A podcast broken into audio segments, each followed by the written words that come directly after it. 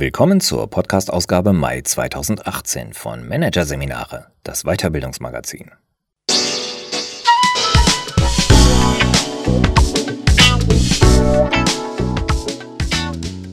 Weitere Podcasts aus der aktuellen Ausgabe behandeln die Themen Tabus im Unternehmen, kann das weg und Mythen der Weiterbildung. Schluss mit dem Stoß. Doch zunächst Kulturveränderung in Organisationen. So gelingt Wandel. Nicht. Von Stefan Kühl und Judith Muster. Viele Führungskräfte glauben, dass der Schlüssel zum Erfolg einer Organisation in einer starken Unternehmenskultur liegt.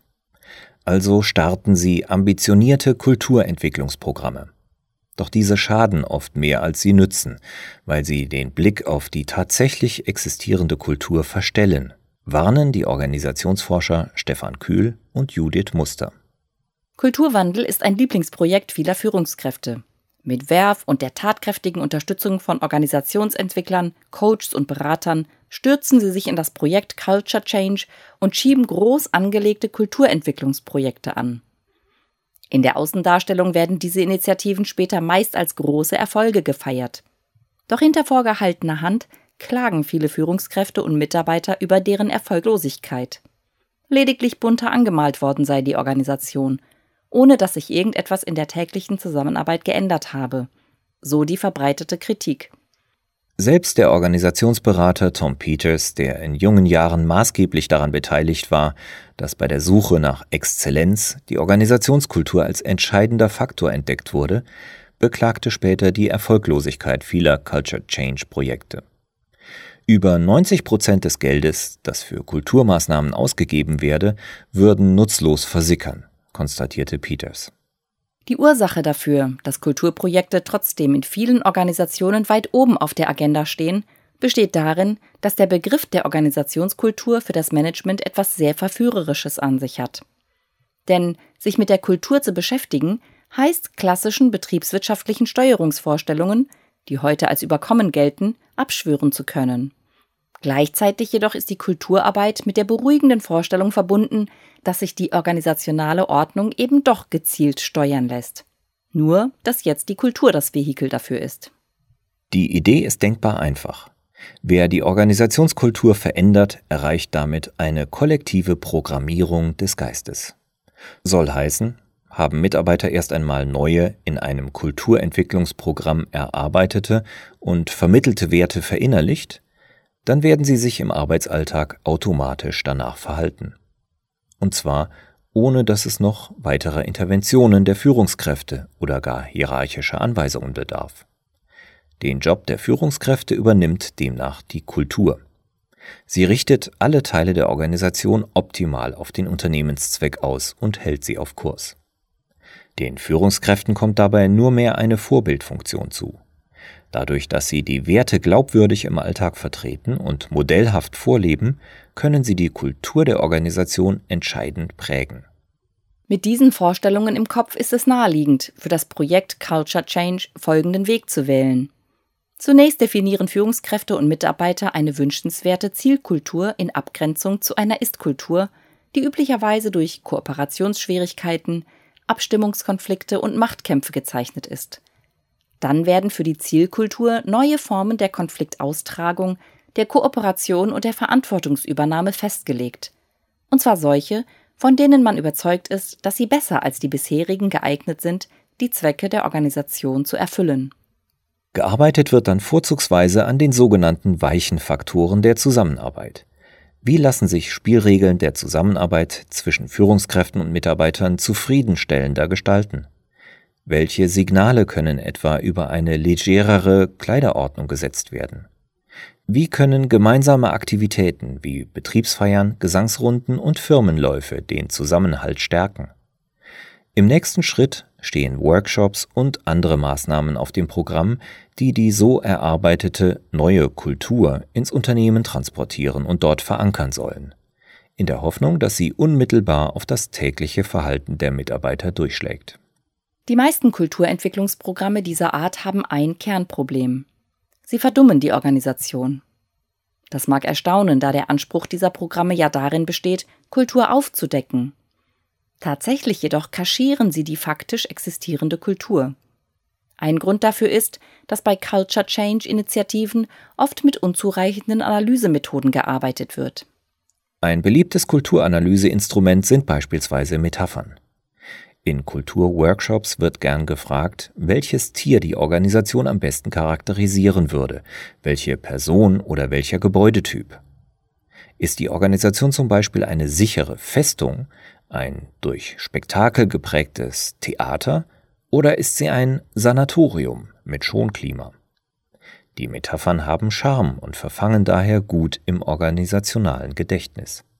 Aber sie führen auch dazu, dass die Details konkreter Praktiken in der Organisation kaum noch beachtet werden, gerade weil die Metaphern Assoziationen zu fremden Kontexten herstellen. Ein anderes Verfahren der Kulturanalyse, das sich besonders in der Betriebswirtschaftslehre großer Beliebtheit erfreut, ist das Vierfelder-Schema. Jedes Feld steht in so einem Modell für die mögliche kulturelle Ausprägung einer Organisation, die dann jeweils mit ein, zwei Wörtern beschrieben wird. So wird beispielsweise eine durch Konsens getriebene, clanartige Kultur in Relation gesetzt zu einer dynamischen, autokratischen Kultur, einer formal ausgerichteten hierarchischen Kultur und einer marktorientierten Kultur. In simpleren Varianten ist bei Vierfelder-Schemata stets unschwer erkennbar, welches der vier Felder für die Organisation angeblich besser ist als die anderen.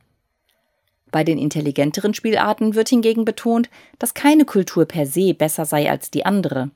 Vielmehr müsse die Organisation auf die richtige Passung zwischen ihrer Strategie und ihrer Kultur achten.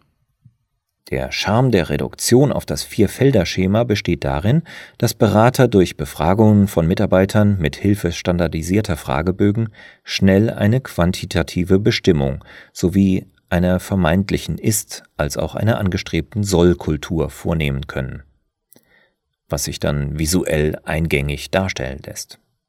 Stimmt, auf dieser Basis kann man einen Diskurs über Werte in der Organisation initiieren doch für die Abbildung kultureller Normen gilt auch hier, das Denken in zwei Dimensionen und vier Feldern ist viel zu wenig komplex. Durch die Zuspitzung auf allgemeine Werte wird die Analyse der faktischen organisationskulturellen Normen auch hier ausgeblendet. Auch die bei Kulturberatern beliebten Diskrepanzanalysen sorgen eher für Verdunkelung als echte kulturelle Aufklärung. Bei diesen Gap-Analysen geht es darum, die Lücke zwischen einem Ist- und einem Soll-Zustand quantitativ zu erfassen. Daten dafür können auf zweierlei Art erhoben werden. Durch eine quantitative Befragung der Mitarbeiter über den von ihnen wahrgenommenen Ist- und den erwünschten Soll-Zustand der Organisation. Oder durch die Ermittlung des Ist-Zustandes via Beobachtung von Sitzungen, Konferenzen und Kaffeepausen sowie die Erhebung des Sollzustandes per Analyse von Leitbildern, Führungsgrundsätzen, Imagebroschüren und Geschäftsberichten. Die Ergebnisse werden schließlich in Spinnendiagrammen aufbereitet, die die Diskrepanz zwischen Ist und Soll darstellen. Sie lesen sich meist wie ein in Zahlen gefasster Wunschkatalog für mehr offene konstruktive Kommunikation, Lernorientierung, Mitarbeiterorientierung, Gewährung von Freiräumen, Kundenorientierung. Bloß, über Details der gelebten Praktiken erfährt man auch hier wenig. Aufgrund ihrer Unzulänglichkeit erreichen die meisten Kulturprogramme nur eins. Effekte auf der Schauseite der Organisation. Klangvolle neue Wertekataloge, positive Verhaltensnormen, an denen niemand etwas auszusetzen haben kann, aber keine nennenswerte Veränderung der Organisation selbst. Zugegeben, die Bedeutung der Schauseite darf nicht unterschätzt werden denn jede Organisation ist darauf angewiesen, ihrer Umwelt eine geschönte Darstellung ihrer selbst zu bieten. Interne Konflikte etwa müssen gegenüber der Umwelt verborgen bleiben, weil deren Bekanntwerden zu einer weiteren Verschärfung führen könnte. Für die lebensnotwendige Scheinheiligkeit von Organisationen haben Mitarbeiter in der Regel sogar Verständnis. Sie wissen, dass sich die Organisation aufhübschen muss, etwa um qualifiziertes Personal auf dem Arbeitsmarkt an sich ziehen zu können oder um von anderen Organisationen als respektabler Kooperationspartner wahrgenommen zu werden.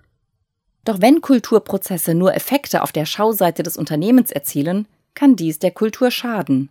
Denn Mitarbeiter haben ein feines Gespür für den Unterschied zwischen den präsentierten Wertekatalogen und offiziellen Verhaltenserwartungen und der faktischen, in der Organisation dominierenden Kultur. Es stößt ihnen zum Beispiel bitter auf, wenn sich das Unternehmen offiziell integeres Verhalten auf die Fahne schreibt, wenn inoffiziell und unausgesprochen aber von ihnen erwartet wird, dass sie schmieren, um an Aufträge zu gelangen. Die Folge? Viele Mitarbeiter reagieren auf die von oben angestoßenen Kulturprogramme, die bei ihnen Verhaltensänderungen bewirken sollen, mit Zynismus. Und wenn sie ihr Verhalten doch ändern, steckt oft etwas anderes als die tatsächliche Bejahung neuer Werte dahinter. So lächeln die Verkäufer an den Kassen eines Supermarktes ihre Kunden nach einem Kulturentwicklungsprogramm nicht unbedingt deshalb häufiger an, weil sie den Wert der Kundenfreundlichkeit verinnerlicht hätten, sondern weil sie wissen, dass Mystery Shopper unterwegs sind, die ihre Kulturkonformität überprüfen sollen.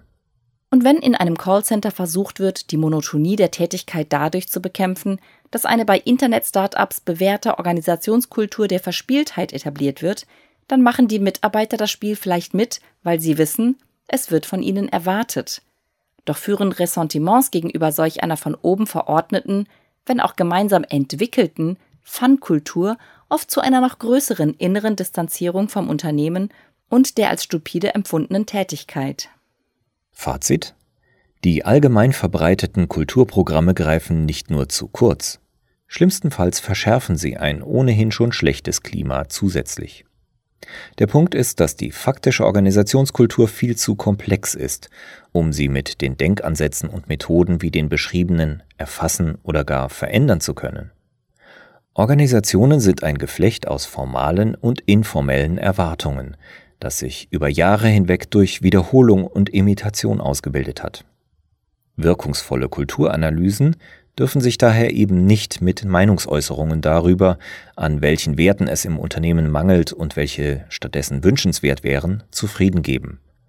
Sie müssen tiefer schürfen. Vor allem heißt das, Sie müssen dahinter kommen, wie es um das tatsächliche Verhältnis von Formalität und Informalität in der Organisation bestellt ist. Was sind die formalen Erwartungen an die Mitarbeiter? Und wie wirken sich diese Vorgaben auf die Arbeitsprozesse aus? Wird regelmäßig von der Formalstruktur abgewichen, womöglich aus Gründen, die für die Organisation sinnvoll sind? Gibt es implizite informale Erwartungen an die Mitarbeiter, vom Vorgegebenen abzuweichen, wenn die Situation es erfordert? All das ist es, was Kultur ausmacht. Sie lässt sich erstens nur relativ aufwendig über qualitative Erhebungen mit Hilfe von teilnehmenden Beobachtungen, Beobachtungsinterviews, Einzelinterviews und Gruppeninterviews entschlüsseln. Und zweitens lässt sie sich nicht einfach nur dadurch verändern, dass Werte formuliert und Verhaltensnormen definiert werden. Denn das Konglomerat aus formalen und informalen Normen, das die Kultur einer Organisation ausmacht, entsteht als Reaktion auf die herrschenden Verhältnisse. Das bedeutet, jede Veränderung in den offiziellen Berichtswegen oder im Vergütungssystem des Unternehmens, jede Einstellung, jede Versetzung, jede Entlassung hat Einfluss auf die unausgesprochenen Normen und Regeln der Zusammenarbeit in den einzelnen Bereichen, Abteilungen oder Teams. Kurzum, Veränderungen der Kultur folgen aus Veränderungen in der Formalstruktur der Organisation. Unternehmen arbeiten also andauernd an ihrer Kultur, und zwar sehr wirkungsvoll nur eben nicht bewusst und nicht an der Front, an der sie meinen, dies zu tun, sondern vielmehr dort, wo an der Formalstruktur gearbeitet wird, zum Beispiel durch klassische Expertenberatungsfirmen. Nur leider antizipieren diese Formalstrukturveränderer selten die Konsequenzen, die ihre Arbeit auf kultureller Seite hat. Und die Kulturspezialisten, die sich derweil darum kümmern, dass die Chemie zwischen den Mitarbeitern stimmt, erhalten in der Regel keinen Zugriff auf die Formalstruktur. Ein typisches Beispiel für das Dilemma. Ein großer US-Elektronikkonzern hatte sich aufgrund eines Mea Culpa-Programms nach einem besonders schwerwiegenden Gesetzesverstoß zu einem Kulturwandel verpflichtet. Für diesen Wandel wurden weltweit Kulturverantwortliche identifiziert und auf eine Culture Journey zu als vorbildlich geltenden Silicon Valley Unternehmen geschickt. Diese vom Bereichsleiter ernannten Kulturverantwortlichen waren fast ausschließlich Frauen. Die parallel laufenden Veränderungen der Formalstruktur wurden dagegen vorrangig von männlichen Mitarbeitern getragen. Allein schon deswegen, weil sowohl auf den verantwortlichen Stellen in Fertigung und Montage als auch in der Forschung und Entwicklung fast ausschließlich Männer tätig waren. Die thematisch sehr begrenzte Frauenförderung in dem Betrieb sagt nicht nur viel über die Kultur des Elektronikkonzerns aus. Die Zuteilung der harten Themen an Männer und weichen Themen an Frauen war auch Ausdruck dessen, wie wenig ernst die männliche Organisationsspitze den Kulturprozess nahm. Im Rahmen des Kulturprozesses wurden schließlich einmal mehr die immer gleichen wohlklingenden Werteformeln produziert. Authentizität in der Kommunikation, Vertrauen im menschlichen Umgang, aufrichtiger Umgang miteinander. An die faktisch existierende Kultur, die Praktiken in Fertigung und Montage und Forschung und Entwicklung trauten sich die Kulturverantwortlichen nicht heran oder wurden gar nicht erst an sie herangelassen. Wer echte Kulturveränderung will, muss es anders machen. Die Arbeitsteilung zwischen Formalstrukturexperten und Kulturspezialisten muss aufgehoben werden. Das bedeutet, bei jedem Projekt zur Veränderung der Formalstruktur müssen von vornherein systematisch die Auswirkungen auf die informalen Regeln der Zusammenarbeit mitbedacht werden. Reine Projekte zur Kulturentwicklung gehören dagegen schlichtweg abgeschafft. Sie schaden mehr, als dass sie nutzen.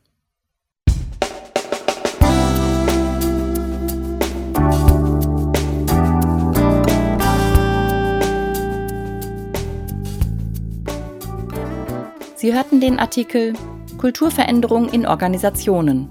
So gelingt Wandel nicht von Stefan Kühl und Judith Muster. Aus der Ausgabe Mai 2018 von Managerseminare. Produziert von Voiceletter. Weitere Podcasts aus der aktuellen Ausgabe behandeln die Themen Tabus im Unternehmen. Kann das weg? Und Mythen der Weiterbildung. Schluss mit dem Stuss. Weitere interessante Inhalte finden Sie auf der Homepage unter managerseminare.de und im Newsblog unter managerseminare.de/blog.